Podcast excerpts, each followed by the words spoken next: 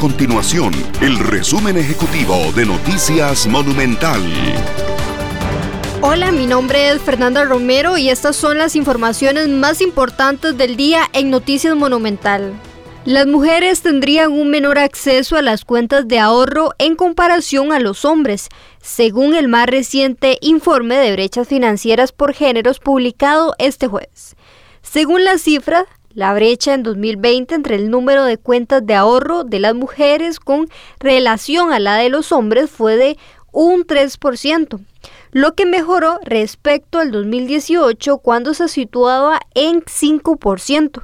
En cuanto a la colocación de créditos, la brecha persiste, sin embargo se acortó 1.8% en el mismo periodo.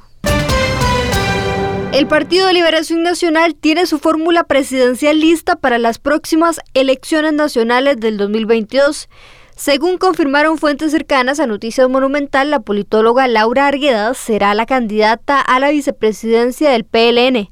Fungió como asesora de la ex vicepresidenta Ana Elena Chacón y hasta hace unos días era la jefa de la Oficina de Asuntos Internacionales de la Defensoría de los Habitantes mientras que la otra candidatura a la vicepresidencia será ocupada por el economista Álvaro Rodríguez, quien durante los últimos años se desempeñó en la Organización Internacional de Trabajo. Estas y otras informaciones usted las puede encontrar en nuestro sitio web www.monumental.co.cr. Nuestro compromiso es mantener a Costa Rica informada. Esto fue el resumen ejecutivo de Noticias Monumental.